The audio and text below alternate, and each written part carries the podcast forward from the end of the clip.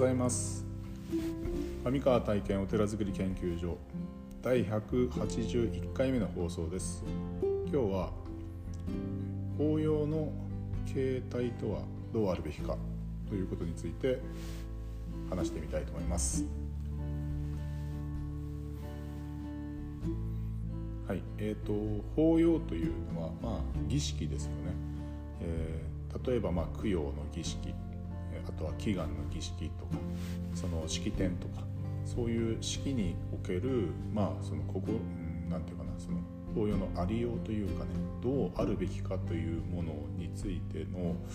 ちょっとまあ考察というか考えを話をしたいと思うんですが まあ昨日はそのペットロスと供養の関係性ということで、えー、まあそこの辺の流れから、うん、例えばまあうんと葬儀だったりとかあと、まあ、法事、えー、あとはその年中行事お盆だったりお彼岸だったりのお寺での参りだったりとかまああの毎月の棚行、まあ、檀家さんのところに行ってのお仏壇の前での、まあ、お参りも、まあ、一つの法要であるんですけどもあとはその祈願ですよね。ご祈祷法華宗ではご祈祷とかあとまあいろいろな宗派によってもその法要の所作式、えー、っていうものがあってでそういうものはなぜそのまあ、えー、式として成立しているのかということをちょっと、うん、考えてみると まあ基本的にはその思いみたいなもの例えば供養であれば、えーとまあ、葬儀であればこの個人亡くなった方への、まあ、弔いというか、うん方がちゃんと成仏してほしいという思いをまあその式同士式長っていうかね同士である、え、僧侶が、え、仏様や個人にその、個人に向かってこう祈るというかね、え、そういう、まあ、媒介的なものなのであるんですけども、まあ、その中間いわゆる仏様とその喪主とか願主祈願の願主とかの仲介をするのがその僧侶のま役割というかそのなんですよね。えー、っていうことは その喪主であれ祈願の願主であれその方がその法要を通じてその思いがちゃんと伝わったというふうに感じれることが感じれること、うん、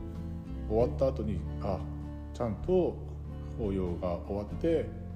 えー、よかったな気持ちが整理がついたな落ち着いたなというふうなそういう心の変化があって初めてそれが、えー、成立するというふうにうんと考えるですね。であればそこの、うん、まだただの形式であると、うん、そもそもその法要をする意味がないというかその気持ちの変化というかねその心がその変化することが目的であってただの形式では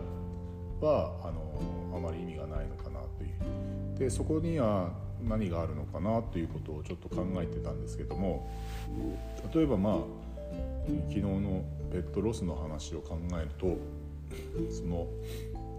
ペットロスで悲しいという状況からえーと、供養をすることによって、えー、ずっとそばにいてくれたペットに対しての感謝の気持ちに変化するということがその供養をするという行為自体のまあ何て言うかな成果というか変化というか、うん、そこが感じられないとダメなんじゃないかなというふうに思うんですね。で特に、うんと大きな法要というかねえー、例えばまあうんとうちの宗派でいうと、まあ、お会式とかね日蓮上人の、まあ、小灯命日の時に、えー、お題目を伝えてくれた日蓮上人に対して、えー、法恩感謝の法要をするという時には、えー、お寺の僧侶が何人も集まってですねえー、式典をする各お寺で、えー、例えばその、えー、ご入滅された池上の本門寺での法要はもうお坊さんがもう100人近く集まってですねみんな一緒にお参りをするというとやはりそこには何かちょっと特別な感じがあるんですよね。その、お参りをされる方にとっては、まあ、日蓮上人がご入滅された聖地でその消灯の命日の10月の12日のタイヤの時にお参りに行く、えー、13日の朝消灯の、うん、法要の時に参列したくさんの、えー、お坊さんがこうお経をあげてるところで一緒にお参りをするというのはやはりその法要というのは特別な感じがあって、えー、一種のちょっと感動というかねそういうものを、えー、味わう それは生涯忘れられない体験になるっていうことがやはり大事なのかなと思っているんですね。でまああの今までまあね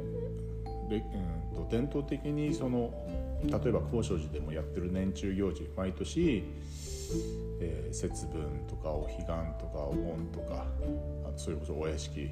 あと岸法人っていうね、えー、そういう神様のお祭りもあるんですけどもそういう年に6回7回のそういう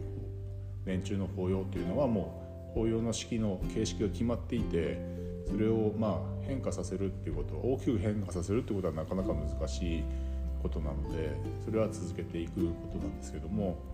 まあ、今回その新しくねペット供養の、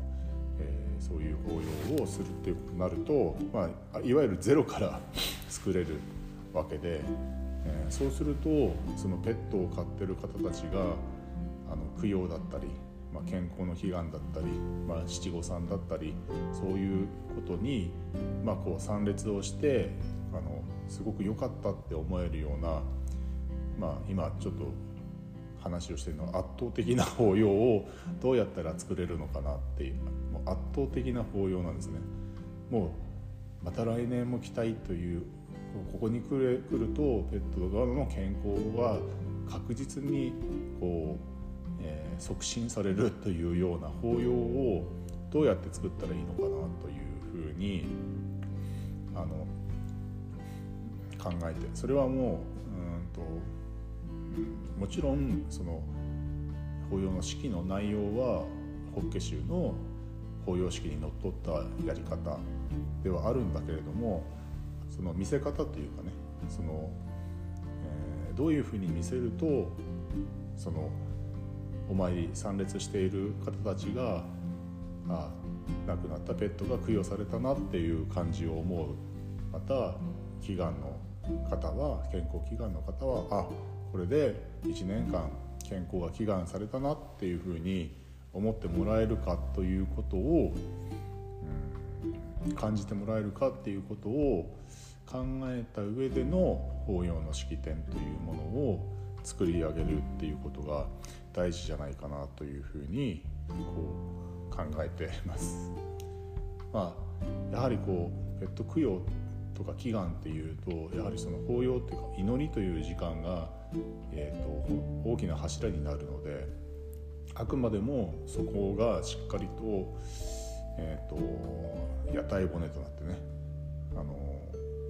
行くっていうことが大事なんじゃないかなというふうに、うん、考えて今その辺りを少しどうしようかなということをこう考えていることを、まあ、ここでも共有させてもらおうかなというふうに思ってました。そうですね、はい、なんかどんなんだどんな法要が